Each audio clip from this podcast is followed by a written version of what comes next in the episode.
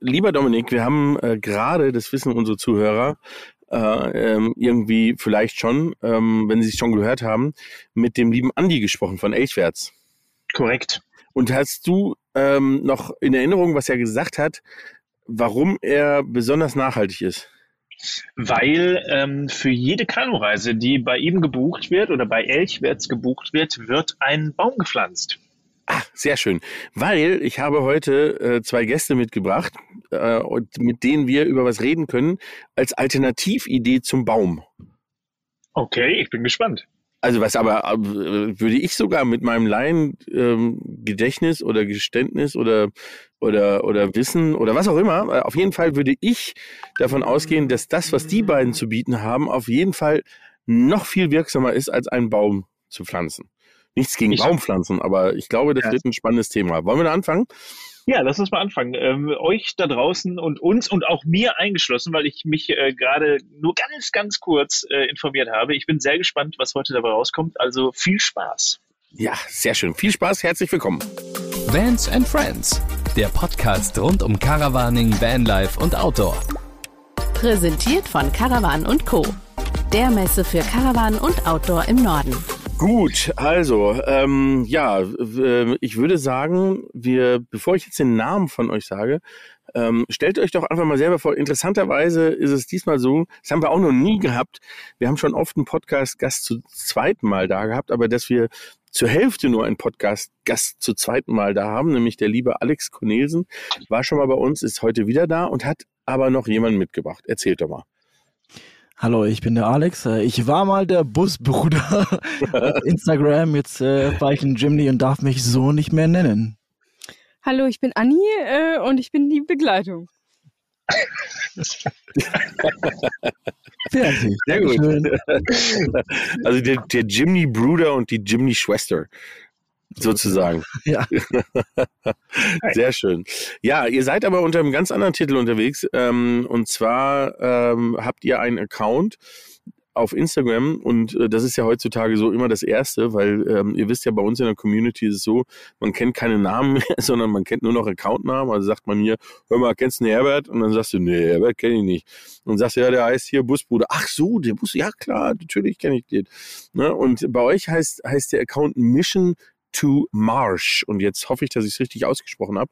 Nicht to Mars, sondern to Marsh. So, ähm, was steckt da dahinter? Boah, da gehst ja richtig in die Vollen. Äh, ganz einfach. Wir haben das Thema Na Naturschutz oder Nachhaltigkeit gerade angesprochen mit den Bäumen. Wir haben ein anderes Thema und das ist Moorschutz. Da gehen wir rein, reden schon noch gleich drüber, warum wir eigentlich Moorschutz machen. Und wir haben sehr lange darüber nachgedacht, wie nennen wir die ganze Kiste eigentlich, bis wir eine Agentur gefunden haben, die das für uns übernommen hat. weil wir brauchten für das Thema Moorschutz einen internationalen Namen, weil wir international reisen werden. Und die sind dann auf Mission to Mars gekommen und wir dachten, das klingt aber ziemlich kreativ, weil das ist so ein bisschen wie Elon Musk, nur ein noch cooler. Oh, das, also von wegen dem Ball hoch, äh, ne? Also das, das, da kümmerst du dich gerade selber drum. Ähm, jetzt ist ja Marsch, ähm, ich fand das ganz interessant, weil ähm, Marsch ist so ein, ähm, so ein englisches Wort. Äh, ich bin in den USA aufgewachsen. Ähm, das heißt also, ich habe Englisch irgendwie mal als Kind gelernt und ich könnte jetzt Marsch eins zu eins nicht übersetzen, obwohl ich genau weiß, was es ist. Ja, Marsch ist Marsch. Also im Deutschen bleibt SCH. ja, aber was ist, ähm, äh, gibt es die eine Übersetzung, die ihr hernehmen würdet, wenn euch jemand fragen würde, was heißt das auf Deutsch? Nein, also wie gesagt, Marsch ist Marschland. Äh, willst du erklären, was genau ein Marschland ist? Nein. Also, generell geht es bei uns, ähm, weil wir im deutschen Raum, aus dem deutschen Raum kommen, um Moore, um Feuchtgebiete, also Moorland. Da gibt es Hochmoore und Niedermoore. Und es gibt aber noch viel, viel mehr Feuchtgebiete, im Englischen ist es Wetlands, die äh, CO2 speichern, die super wichtig sind für unseren Planeten. Und dazu gehören Swamps, also Sümpfe, Mangroven, Mangrovenwälder und auch eben Marschland. Und Marsch ist im Prinzip äh, Feuchtgebiete oft in Küstennähe. Also Küstenüberflutungsgebiete. Habt ihr bei euch in Bayern nicht, aber hier in Deutschland, Schleswig-Holstein gibt es das ganz viel. Und das ist entsprechend eine sehr, sehr spannende Gegend, auch äh, sowohl für unsere, unsere Klimabilanz als auch für die Natur und Umwelt. Okay. Ähm, das fand ich jetzt gerade sehr schön, weil du gesagt hast, das habt ihr in Bayern nicht, aber bei uns hier in Deutschland. oh, das muss ein freudscher Versprecher gewesen sein. ja, ja. okay. Ähm, jetzt ähm, äh, ist aber eigentlich die äh, Anni dazu, beziehungsweise, äh, äh, ja, ich sage jetzt einfach mal Anni, äh, oder ich erkläre auch, warum wir ähm, warum wir äh, uns äh, dann doch äh, so gut kennen inzwischen, weil wir nämlich gerade zusammen äh, in Norwegen unterwegs sind und ähm, ich mit euch so ein bisschen ähm, testen darf, weil ihr bald auf eine große Reise gehen werdet. Da erzählen wir sicherlich gleich noch was zu. Ähm, aber eigentlich, ähm, Alex, ohne jetzt dich beleidigen zu wollen, du bist ja so ein Schnacker wie ich, ne? Oder wie der Dominik. Also wir können alles, viel reden, ähm, viel mehr nicht. Aber die Annie ist eigentlich die, die es drauf hat, oder? Ja, ganz genau. Also Sehr gut. Das war genau die richtige Antwort, Anni. Hervorragend.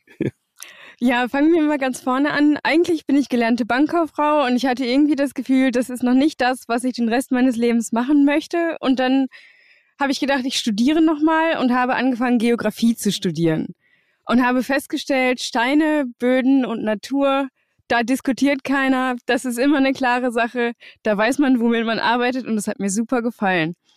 Und irgendwie bin ich dann während des Studiums zu Mooren gekommen und dachte mir auf den ersten Blick so, wow, wir in Niedersachsen, wo ich studiert habe, in Hannover, haben direkt vor der Haustür Moore und man kennt sie eigentlich nicht so wirklich. Hm. Und dann ja. habe ich weiter in dem Bereich gearbeitet. Ich war in der Moorarchäologie, wo es dann um Moorleichen und um Bohlenwege und Funde aus den Mooren geht, also auch die gruseligen Geschichten. Und habe dann ähm, darüber geforscht, wie man Treibhausgase in der Landwirtschaft auf Moorböden reduzieren kann. Und das ist ein Thema, das kennt bei uns in der Blase so unter Wissenschaftlern, weiß eigentlich jeder, was das ist und wie schädlich die Treibhausgase aus Mooren sind, wenn sie trockengelegt werden. Aber wenn ich mit meinen Freunden darüber rede oder mit anderen Menschen, dann ist es oft so, dass oder die denken, Moore. Ja, zum Beispiel. Also das ist ein Thema, das wissen ganz viele Leute nicht. Hm. Ja, also das ist das, das Interessante, das, so viel habe ich ja jetzt auch schon gelernt, ähm, aber das kannst du ja sicherlich auch nochmal bestätigen. Ähm, wenn wir, wenn wir einfach nur, und das hört sich wirklich so, hört sich so ein bisschen an wie so ein billiger Catch, ne? als ob einer sagt, hier, pass mal auf, ich habe hier die perfekte Lösung für euch.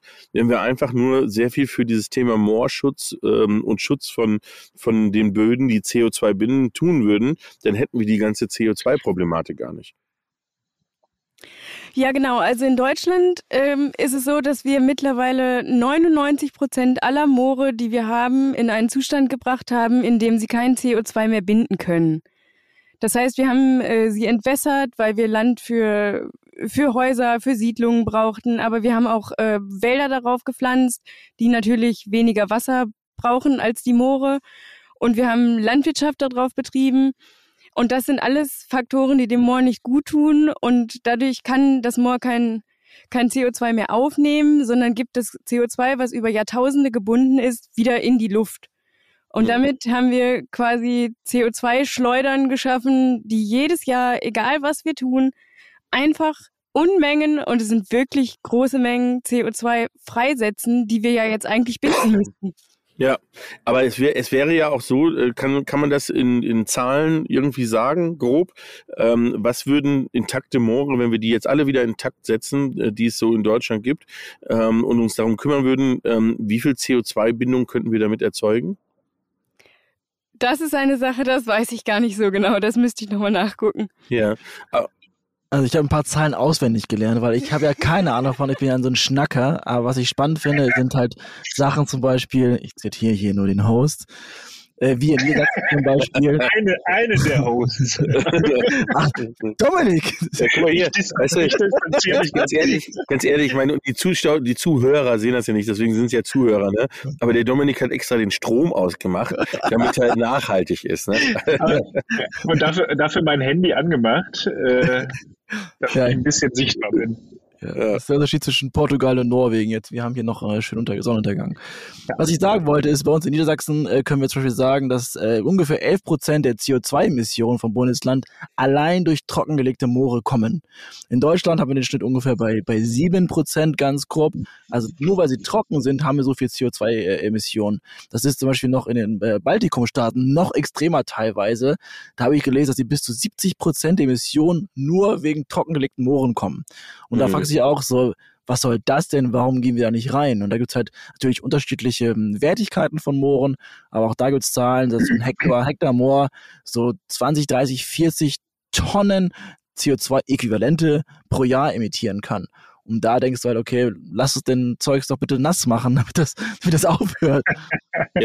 Aber das ist das, ähm, äh, wenn ich es richtig sehe, dann ist es ja aber auch so, dass ähm, ähm, wenn ich das Moor jetzt äh, damit aufhöre, es trocken zu legen, dann stoppe ich sozusagen ähm, den Ausstoß von CO2.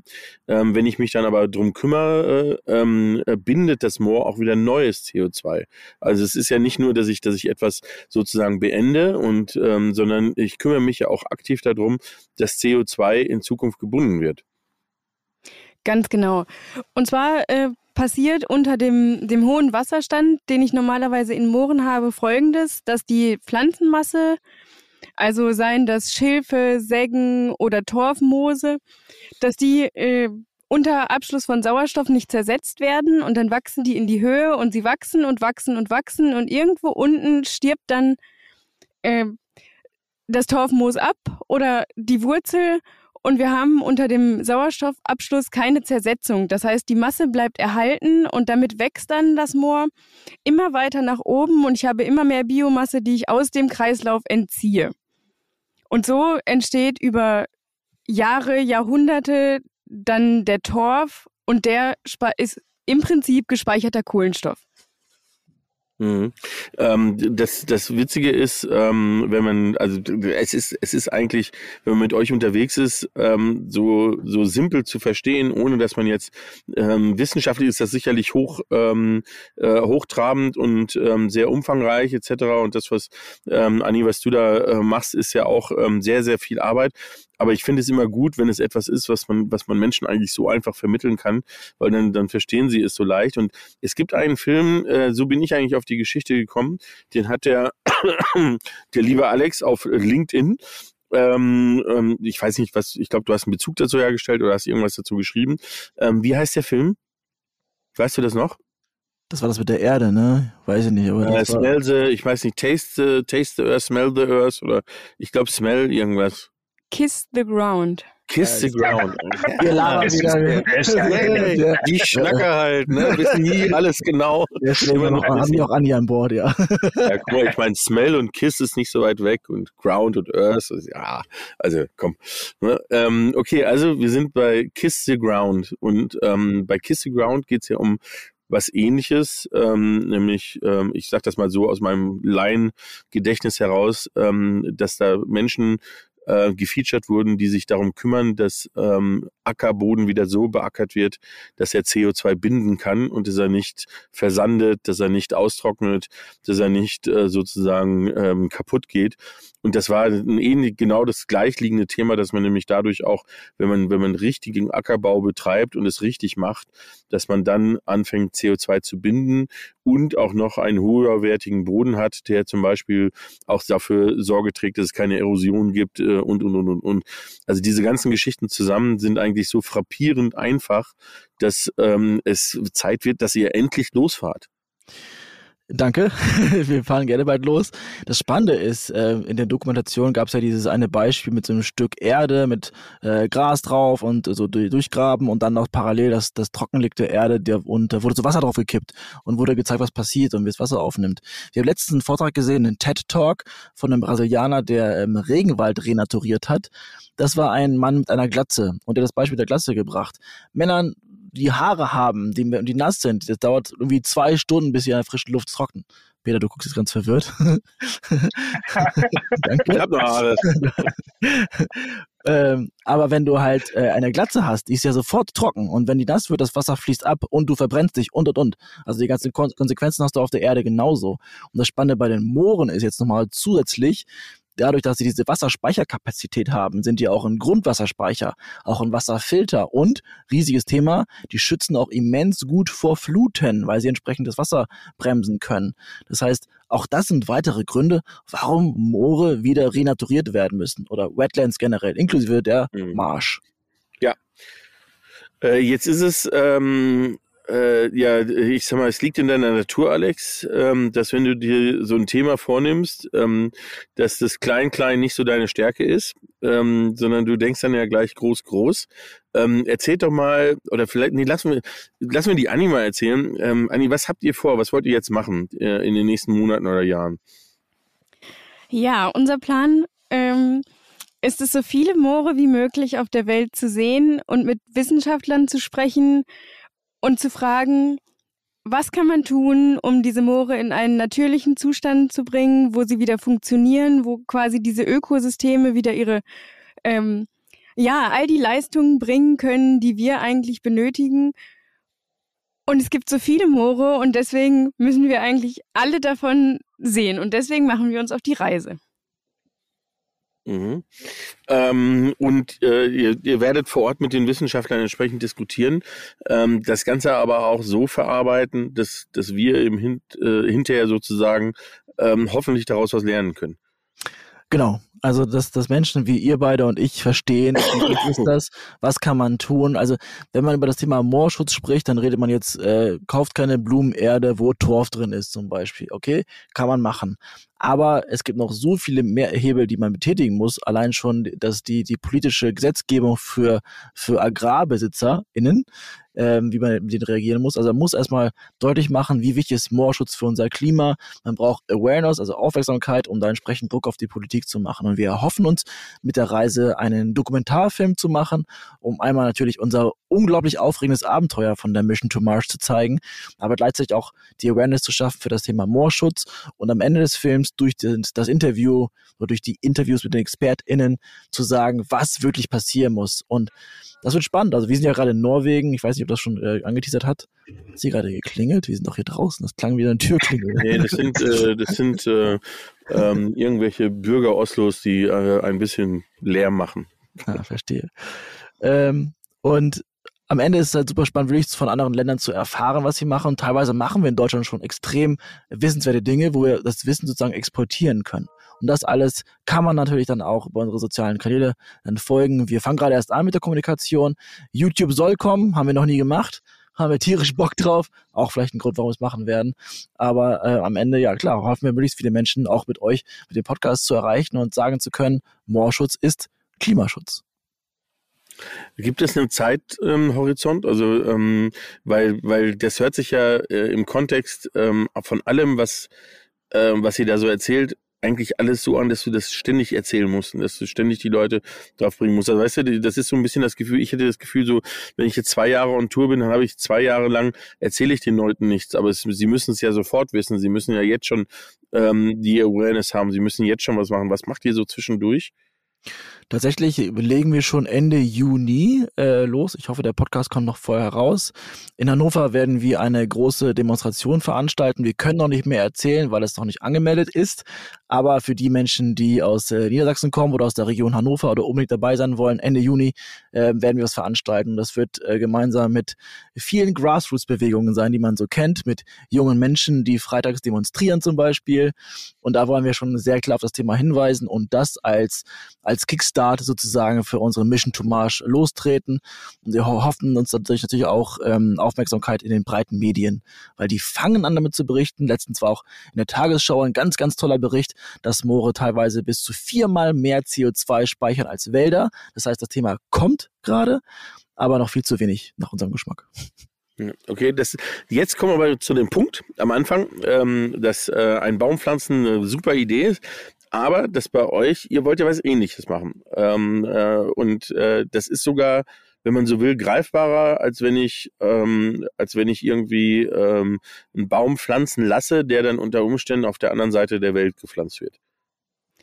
Genau, wir sind gerade auf der Suche nach äh, spannenden Projekten, lokalen Projekten, die Unternehmen und Bürgern und Bürgerinnen ermöglichen, Klimaschutz vor Ort zu machen. Und zwar so, dass man ähm, auch sieht, was passiert. Das heißt, wir suchen gerade Moore, wo man mit hoffentlich wenig Aufwand viel ähm, erreichen kann. Das heißt, wir wollen die gemeinsam renaturieren. Wir wollen schauen. Ähm oh, jetzt habe ich den Faden verloren. Im Prinzip ist es so. Es ist ganz einfach. Wenn man Menschen fragt, interessiert euch Klimaschutz, sagen die ja, aber es muss irgendwas in meiner Nähe sein. Also so, ein, so ein Regenwald zu renaturieren in, im Amazonasbereich, das könnt ihr nicht greifen. Und gerade die Unternehmen, die ja die große Power haben, das große Budget haben, machen äh, ähm, äh, Projekte südlich des Äquators, weil sie die sich anrechnen lassen können für diese CO2-Kompensation. Habt ihr sicher mal gehört? Klimaneutralität. Da investieren die praktisch Geld dafür, dass, dass die CO2-Emissionen, die sie haben, ähm, schön gekauft werden, sozusagen. Aber das ganze Geld fließt damit nicht nach Deutschland oder nach Europa nicht mal, sondern woanders hin. Und wir möchten Wege finden, dass Moorschutz genau für solche Dinge auch aktiv betrieben werden kann. Nicht nur, dass die Gelder hier bleiben, weil auch, ich hatte ja die Gründe genannt, mit Grundwasserspeicher und Wasserfilter und, und, und auch hier bei uns vor Ort oder in Deutschland vor Ort wirklich genutzt werden. Und das ist dann für die Unternehmen auch interessant, weil die das dann wieder in die Medien reinstreuen möchten. Ja, okay. Ähm, ähm, Anni, auch wenn du gerade den Faden verloren hast, ist völlig wurscht. Ähm, dann ist, glaube ich, alles entscheidend. Äh, und das, das finde ich eigentlich das Spannende. Ähm, wenn man sowas studiert, ne, ähm, ist das dann automatisch, dass, dass, ein, dass man das nur noch mit Leidenschaft verkaufen kann? Weil das ist ja das, was, was ich so schwer beeindruckend finde, ist, dass man äh, eigentlich aus jedem Wort, was du sagst, ähm, so dieses Engagement rausfindet. Also ist das was, wo, oder ich frage es mal andersrum, muss man als Wissenschaftler nicht verzweifeln, ob der Dummheit aller anderen? Äh, das ist eine sehr gute Frage.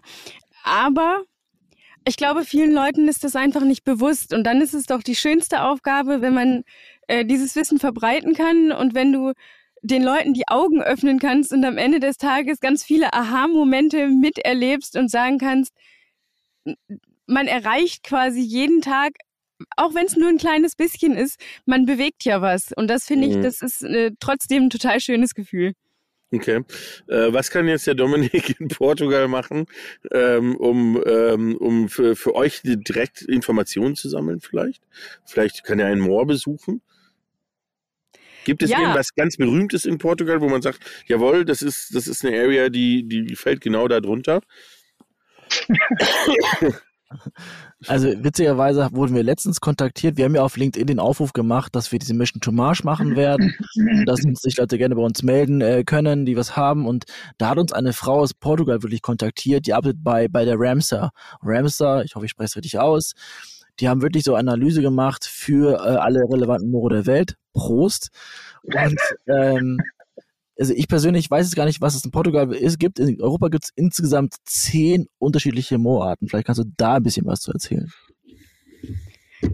Ja, also da Europa im Norden mit den, also mit Skandinavien, wo wir uns jetzt gerade befinden, äh, in Bereichen liegt, wo wir ganz viel Eis haben und Permafrost haben, sind dort die Moore auch von diesem Permafrost geprägt. Und je weiter wir in den Süden gehen, desto ähm, verschieden werden die Moortypen und auch in Portugal gibt es tatsächlich Moore, die wir hoffentlich auf unserer Reise auch noch besuchen werden. Ja. Das heißt, halt schon mal die Augen offen. das mache ich. Ja, wobei, das finde ich ja das Interessante. Ähm, so leicht ist ja manchmal Moor gar nicht zu erkennen, oder? Weil jeder von uns hat natürlich bei Moor ähm, so im, im Blick irgendwie äh, das, das ist irgendwie was äh, Dunkles, äh, Schlammiges, ähm, Merkwürdiges, was mich am ehesten auffrisst. Ähm, und wenn ich da reinfalle, dann da komme ich nie wieder raus und werde sterben. Ähm, das stimmt ja so per se nicht. Ne? Du sprichst gerade das schlechte oder ich sage mal das Imageproblem unserer Moore an. Genau das ist der Punkt. Moore sind einfach nicht sexy. Aber die gute Nachricht ist hier, Moore können Die gute Nachricht, sie können abnehmen. Nein, zunehmen, Entschuldigung, zunehmen. Ganz genau. Nein, aber ähm, Moore sind sehr vielfältig. Das heißt, äh, in Deutschland, bei uns gibt es äh, die Hochmoore und die Niedermoore. Und äh, Niedermoore zeichnen sich dadurch aus, dass sie ähm, sehr nährstoffreich sind. Das heißt, es gibt viele bunte Farben, es gibt bunte Blüten, es gibt ja, Rohrkolben, Schilf, Säggen. Wenn man zum Beispiel an, an größeren Teichen oder Seen ist, dann haben die immer so einen Verlandungsbereich. Also da, wo, wo das Land zum Wasser übergeht. Und diese Zonen sind eigentlich die Moorzonen, die so typisch sind, dass man gar nicht weiß, haben wir Land oder haben wir hier Wasser. Und auch in den Hochmooren ist es so, dass wir dort eher regenwassergeprägte Ökosysteme haben. Das heißt, alles, was an Nährstoffen vorhanden ist, kommt aus dem Regenwasser. Und da sind dann hochspezialisierte Pflanzen, die vielleicht auch eher so in den Brauntönen sind, also gar nicht so aufregend von den Farben. Aber es ist von der Stimmung her total schön und du hast ganz viele Tiere und mh, mm, ja, du hast halt, du bist halt völlig raus aus diesem Land, was du oder aus den Bereichen, die du sonst kennst, und du bist dann in diesem mystischen Bereich. Mhm. Es gibt ja den Kranich, der ist ja durchaus bekannt für das Thema Moorschutz. Ich habe durch einige gelernt, warum der Kranich überhaupt im Moor landet. Willst du das vielleicht nochmal erzählen? Das ist auch eine interessante Geschichte. Und zwar sind die Kraniche, die wir und gerade auch die Niederländer bei uns so gerne beobachten, eigentlich nur in die Moore gekommen, weil wir Torfabbau betrieben haben und äh, nach dem Torfabbau werden diese Flächen wieder vernässt und man versucht, dieses Ökosystem Moor wiederherzustellen. Und der Kranich, der, der hat es gerne nass und der Fuchs kommt nun mal nicht gerne in diese nassen Gefilde und deswegen schlafen die Kraniche in den wiedervernässten Bereichen häufig, weil sie dort eben vor dem Fuchs geschützt sind. Mhm. Und deswegen können wir hier oder bei uns in ähm, Niedersachsen und besonders in der Diepholzer Moorniederung äh, ganz viele Kraniche jedes Jahr beobachten. Braucht es Grund genug eigentlich? Bei uns auch. Ja. Bei euch in Moor da meinst du, ja. Ähm, bei uns im Monauer Moos, ja. Das ist äh, wirklich so, also Kraniche sind, ähm, sind sehr häufig. Ähm, und allgemein glaube ich auch, dass ähm, wir haben sehr, sehr umfangreiche Vogelwelten sozusagen im Monauer Moos bis hin zu ähm, großen Brutgebieten, die in, den, äh, in dem Moosbereich auch sind. Ähm, also von dem her schützen sich da offensichtlich ein paar Vögel mehr noch ähm, äh, zu dem Thema. Aber finde ich interessant, dass, ähm, dass der arme Fuchs da äh, leer ausgeht. Ist ja ganz gut so. Ich habe ich hab mir jetzt so zwischendurch, weil ich tatsächlich letztens im Diepholzer Moor war, ähm, es ist ein, ja, ich äh, beruflich sogar, weil da irgendwas vermessen werden musste, weil das Militär und die Engländer haben da irgendwelche Stationen, die wollen da irgendwas umbauen. Aber das kam mir auch nicht so richtig. Also ich habe auch von Moor ist für mich immer ähm, feucht und sumpfig und so weiter. Ist das ein intaktes Moor? Weil es sah für mich tatsächlich eher sehr trocken und sehr, also sah nicht aus wie Moor, wie ich mir ein Moor vorstelle. Ja, da äh, trügt dich deine, dein Blick nicht, denn die meisten Moore, die wir haben, sind ja entwässert und werden auch anders genutzt. Das heißt, wir haben wirklich nur noch ganz wenige Bereiche.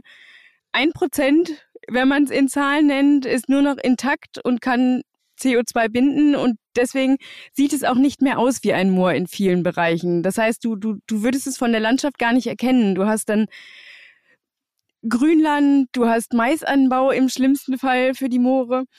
Aber in vielen Bereichen ist es auch so, dass weil die Moore zu trocken sind, die typischen Pflanzenarten gar nicht mehr auffindbar sind. Und deswegen, ähm, ja, in der Diepholzer Moorniederung, die eine der größten Hochmoorregionen äh, sind, die wir haben, ist eigentlich nicht mehr zu erkennen, wie wunderschön diese Landschaft ursprünglich gewesen ist. Mhm. Ja, Dominik, mir geht's genauso. Wir fahren oft an Strecken vorbei und sagen, oh, da ist ein Moor, da ist ein Entwässerungsgraben, da ist ein Fasan. Ich mal so, was, was? Ich, was äh, deswegen ja. wissen es die meisten auch nicht und äh, deswegen ist es so schade und es gibt ja nicht super viele so Moorwanderwege, so Moorpads. Äh, ja, dafür gibt's uns. Ähm, ist denn, ist denn, kann man grundsätzlich sagen, dass es immer reversibel ist? Also, dass ich jedes Moor wieder in Gang kriege? Das wäre schön, wenn man, naja, das wäre schön, wenn man das sagen könnte, aber das ist nicht so. Also vielerorts wurde gerade durch die Landwirtschaft und die äh, tiefe Entwässerung äh, das Moor unwiderruflich zerstört. Aber die gute Nachricht ist, wenn die Torfschicht, also der, der Untergrund, wenn genug da ist, dann kann ich diese Gräben wieder verfüllen und dann kann ich, wenn ich mir Mühe gebe, auch in relativ kurzer Zeit wieder das Moor herstellen und die moortypischen Pflanzenarten ähm, dort bekommen. Hm. Aber ich muss, ich muss letztendlich auch ähm, ähm, dafür Sorge tragen, dass äh, wenn ich jetzt zum Beispiel äh, Fläche nehme, die, die bisher beackert wurde von einem Bauern, ähm, dass ich den Bauern Ausgleichsflächen gebe ähm, weil die Flächen selber wird sich für den klassischen landwirtschaftlichen ähm, Bewirtschaftung wahrscheinlich nicht mehr nutzen lassen. Ne? Es gibt gerade eine neue Art der Landwirtschaft, beziehungsweise für uns ist sie neu. In den Niederlanden gibt es da schon sehr viel von. Paludikultur nennt sich das. Das ist die nasse Bewirtschaftung von Moorböden, wo also der Landwirt ähm, sein System ein bisschen umstellt und mit höheren Wasserständen arbeitet, um dabei sozusagen das CO2 zu binden und so nachhaltigere Landwirtschaft zu betreiben. Mhm. Das ist aber in Deutschland noch relativ neu und gerade forschen viele, viele Bundesländer daran, dort Lösungen zu finden, wie man diese neuartigen Verfahren auch in die Masse bekommen kann. Aber in den nächsten Jahren werden wir noch viel davon hören. Okay. Sehr schön. Ähm, jetzt müssen wir trotzdem äh, bei all dem Wissenschaft, also ich glaube, ich hab, wir haben noch nie so eine wissenschaftliche Folge gehabt. Äh, in über 60 Folgen nicht. Also ich bin ganz berauscht davon. wir machen jetzt einen Wissenschaftspodcast. Äh, nee, ich wollte, ich wollte gerade sagen, also ich weiß nicht, ob das in eurer äh, mit drin ist, aber ihr solltet auf jeden Fall äh, ein bis 720 Folgen genau zu diesem Thema aufnehmen. Und Alex, ja. nichts gegen dich, aber Anni, ich glaube, du solltest deutlich mehr reden, weil das, äh, man, ich höre dir unfassbar gerne zu und im Vorfeld ja. habe ich ja gehört, dass äh, du äh, recht aufgeregt warst, aber das äh, musst du überhaupt nicht sein. Also wirklich, äh, macht einen Podcast zu diesem Thema und äh, ich, äh, also ich finde es unfassbar spannend, weil man auch so unglaublich wenig darüber weiß. Und ja. äh, man kann dir wirklich unfassbar gut zuhören. Also Ganz lieben Dank. Ihr stellt ja. aber auch wirklich tolle Fragen. ja, wir geben uns alle Mühe. Ähm, Warum ist der Alex jetzt, jetzt gerade ausgestiegen? Pass auf, jetzt, ähm, jetzt, Dominik, jetzt ist die Zeit der schönen Fragen vorbei. ähm, weil jetzt muss ich doch mal fragen, wie man auf die völlig durchgeknallte Idee kommen kann, ähm, diese Tour, diese wunderbare Tour, die so einen tollen Zweck hat, mit einem Jimny mit Dachzelt zu fahren. Also ich kann das durchaus verstehen. Also Jimny, ja, okay, aber es soll auch ein sehr gutes geländegängiges Auto sein. Dachzelt kann ich voll und ganz nachvollziehen. Ach, hört doch auf. so.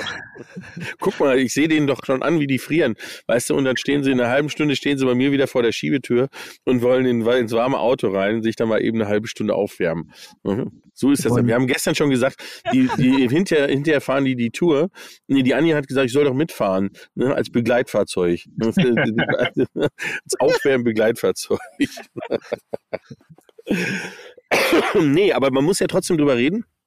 Weil ich glaube, ähm, das, so ein Fahrzeug ist ja auch immer, ist ja auch immer ein bisschen ähm, dazu da, auch Aufmerksamkeit zu erzeugen. Also bei, gerade bei solchen Reisen will man ja mit dem Fahrzeug auch die Leute schon mal wach rütteln. Ähm, und wie kam es da zum Jimny?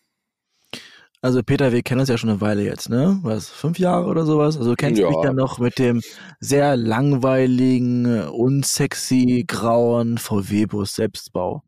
Und kenne ähm, ich sogar noch mit dem Hümer äh, selbst entwickelt. Äh, oh, wow, ja, das war, Schnicke hoch drei. Da, das war da, ja, das war schön. Auf jeden Fall. ähm, äh, äh, äh, weil ich habe ich immer nach einem Weg gesucht und nach einem Grund gesucht, mir endlich mal ein Allradfahrzeug zu kaufen. Und dann habe ich Anni kennengelernt. also ich hatte tatsächlich habe ich den Jimny persönlich schon lange ein Auge geworfen und als wir dann entschieden haben, äh, eine Weltreise zu machen und wirklich äh, gemeinsam ein, ein Van-Life-Leben zu führen äh, weltweit, äh, kam dann die Debatte, was für ein Fahrzeug. Und wenn man sich mal Fahrzeuge mit Allrad anguckt, äh, guckt man danach in, auf das Konto und dann wieder auf die Fahrzeuge und denkt sich, okay, was kriege ich denn für einen Taler?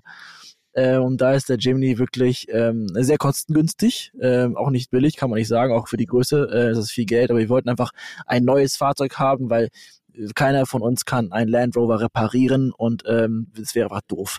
Da sind wir ja. und ähm, haben uns halt viel informiert und ähm, da war einfach der Jim die, die, die Preisentscheidung und äh, Dachzelt war für mich auch neu, deswegen machen wir auch gerade diese Tour und testen Dachzelten für uns gerade. Ehrlich gesagt ist das wahnsinnig aufregend. Äh, und mit zwei Schlafsäcken geht das auch bei 0 Grad. Ich glaube, darin gewöhnen wir uns auch. Ähm, und das Fahrzeug ist tatsächlich sehr auffällig. Also, wenn man hier lang fährt zwischen die ganzen weißen Alkovenfahrzeuge und sowas, gucken alle nach dem Fahrzeug. Und ich bin sicher, wenn wir dann mal unser Instagram-Handle Mission to Mars auf das Fahrzeug befestigen, dass es entsprechend auch für die Aufmerksamkeit sorgt, ähm, dann muss nur noch Anni mit dem wissenschaftlichen Part überzeugen und da haben wir alle keinen Zweifel dran. Nein. Nein, das überhaupt nicht. Nee, also ich finde, ich finde die, die Kombination auch, wobei, also wir, wir müssen noch mal gucken. Also ähm, wir, wir haben ja gesagt, dass wir äh, auch als, als Fernsehen-Fans euch sehr gerne unterstützen wollen, dass wir auch, ich glaube, was wichtig ist, dass wir ähm, bei unseren eigenen Veranstaltungen, das nächste ist das Gates of Summer, ähm, jetzt Ende Mai ähm, euch ähm, bitte, bitte eine Bühne geben dürfen, wo ihr bitte, bitte was darüber erzählt, weil ich glaube, das, was der Dominik gerade schon richtig gesagt hat, dass, dass man da überhaupt gar keine Ahnung von hatte und auf einmal einem das wie Schuppen von den Augen fällt, das ist, glaube ich, das Entscheidende bei dieser ganzen Aktion, weil das war bei mir so, das war beim Dominik so. Ich glaube, so wird es dann bei den Teilnehmern auch sein. Und äh, wir dann sagen, wir unterstützen schon seit langem die Heldencamper, das wollen wir auch nicht beenden, weil die uns sehr ans Herz gewachsen sind ähm, äh, mit, mit äh, ihrer Aktion für, für krebskranke Erwachsene. Aber aber ich glaube, wir können alle zusammen auch das Portemonnaie durchaus doppelt mal aufmachen äh, und auch ein bisschen äh, Geld in das Thema Klimaschutz reinstecken, weil das ist mindestens genau das gleiche wert, ohne das gegeneinander aufspielen zu wollen. Darum geht es gar nicht, sondern dass wir hier zwei Themen haben ähm, und äh, das wäre schön, wenn wir so Mission to Mars die nächsten Jahre begleiten dürfen und vielleicht, jetzt komme ich zu dem Punkt, vielleicht schaffen wir es ja auch, weil der Dominik hat, mal ganz ehrlich, der Dominik war in einer Hinsicht wirklich schlauer, meines Erachtens. Ja, der hat in seinem Defender. Einer Hinsicht? Wahnsinn. Der hatte in seinem Alle Defender. Da draußen, das ist übrigens die letzte Podcast-Folge, die nicht zusammen aufnehmen. ähm, der hatte, der hatte, oder hat, nee, er hat, nee, hatte, weil er ist gerade am Umbauen, ähm, ähm, aber in Zukunft wird es sicherlich wieder haben, ähm, irgendwo eine Standheizung. Wir werden irgendwo einen Fleck finden in diesem Jimny, der euch nicht noch Platz wegnimmt, den ihr jetzt schon belegt habt, äh, und bauen euch da eine Standheizung hin und dann bauen wir da zwei Schläuche hin. Der eine geht nach innen, der andere geht oben ins Dachzelt, weil dann habt ihr Wärme und Wärme ist echt, Wärme ist beim Reisen wirklich, muss ich sagen. Mit, also Dominik, erzähl du das lieber, weil du hast im Winter das Dachzelt äh, am Nordkap ähm, äh, ausprobiert, also letztendlich wirst du es besser wissen als ich. Definitiv. Also ich kann es nur empfehlen. Äh, ein Standheizungsschlauch, auch wenn man sich denkt, ja, so ein Zelt hält keine Wärme, aber wenn ihr so draußen minus 20 Grad habt, die Standheizung auf Volllast laufen lasst, dann habt ihr drin angenehme 0 Grad. Und das ist mit einem vernünftigen Schlafsack, wenn man von minus 20 Grad in 0 Grad kommt, ist es schon wirklich, wirklich warm. Also äh, eine Standheizung, ich will nicht mehr ohne. Und man kann vor allem, wenn es wirklich mal schlimm ist, sich einfach ins Auto verzupfen, die Heizung anmachen und ähm, ne, mal wieder sich ein bisschen aufwärmen. Also wir sind sehr dankbar für jeden Support, äh, gerade in der Art und Weise. Wir hatten ja auch eigentlich geplant, Anschnallen jetzt nach Sibirien zu fahren, weil da sind extrem wichtige Moore. Machen wir eine andere Folge zu. Hashtag Permafrost. Ähm, aber Sibirien hat sich ja gerade so ein bisschen äh, geopolitisch ähm, verabschiedet. Mal, verabschiedet, vielen Dank. Ähm, und eigentlich war auch der Plan, der Sonne entgegenzufahren. Deswegen hatte ich eigentlich nicht vor, hier ähm, Dachzelt zu schlafen, wenn es kälter ist als 0 Grad. Aber wir reden einfach beim Gates of Summer nochmal drüber. Ja, also ich glaube, dass ähm, ich könnte mir vorstellen, dass äh, gerade in den Bereichen, wo der Dominik auch unterwegs war, in, in Lappland oben etc., ähm, dass es da viele Gebiete gibt, die für euch wahrscheinlich interessant sind ähm, und die auch noch landschaftlich unfassbar schön sind. Also ich als Frau muss sagen, die Heizung klingt super. Nehme ich. Diskussion ja. beendet, würde ich sagen. ja, da müssen wir mal gucken. Wir haben ja, wir haben ja den Mr. Vandelbar. Äh, das nehme ich jetzt gleich mal als Aufruf. Die Mr. Vandelbar, das ist sozusagen bei den Busbastlern der äh, fachkompetenteste Referent rund um das Thema Standheizungseinbau. Ähm, der wird auch Gast sein beim ähm, Gates of Summer. Ähm, da gucken wir mal, fachsimpeln wir mal ein bisschen. Ihr habt ja das Auto mit dabei. Ne? Auf jeden Fall. Ähm, und da müssen wir halt einfach mal ein bisschen äh, rumsuchen, wo, wo was hinschraubbar ist. Und ähm, soweit ich das noch in Erinnerung habe, Dominik, haben wir auch noch eine Standheizungsbox irgendwo rumstehen. Ähm, also vielleicht fügt sich da das eine mit dem anderen zusammen. Mit ein paar Schläuchen dran außerdem. Die ist für den äh, Jimny aber vielleicht ein bisschen groß. Aber die ja. kann man ja auch ausbauen. Ja, die Standheizungsbox am Jimny, da kannst du ja. die Box selber nicht. Da, da, ah, ja, das okay. ist mir schon klar. Ja. dann, braucht, dann habt ihr zumindest keinen Kofferraum mehr. Müsst ihr euch da keine Sorgen machen. nee, nee, aber die Standheizung, die kriegt man auch im Jimny noch gut unter. Ja, Genau. Sehr gut. Überzeugt jetzt. Ja. Wird aber auch Zeit, langsam mit dieses Mikrofon zu halten. Ne? Da können wir jetzt zu dir rüberkommen wieder. ja, jetzt äh, genau. Wir werden jetzt mal. Ähm, ich genieße gerade den Blick und ich meine, das, das Schöne ist ja, ihr genießt den Blick auch. Also der arme Dominik, dass ich das mal sagen darf, ne? Der arme Dominik sitzt in Portugal. Das muss man sich mal vorstellen. Portugal. Und wir sitzen in Skandinavien und ähm, wir haben wir haben einen unfassbar schönen Blick, oder? Ihr müsst mir das jetzt bestätigen. Bestätigt. Ja, ich, äh, bestätigt.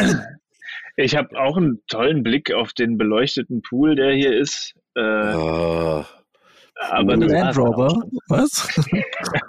genau. Ja, ja ähm, ja, ich meine, ähm, tolle Geschichte. Wir sind wie immer ähm, über unsere Zeit. Ähm, vielen, vielen Dank. Ähm, du hast es genau gehört, Anni. Ähm, das Thema Podcast-Premiere hast du jetzt hinter dir. Ab jetzt bist du Podcast-Profi.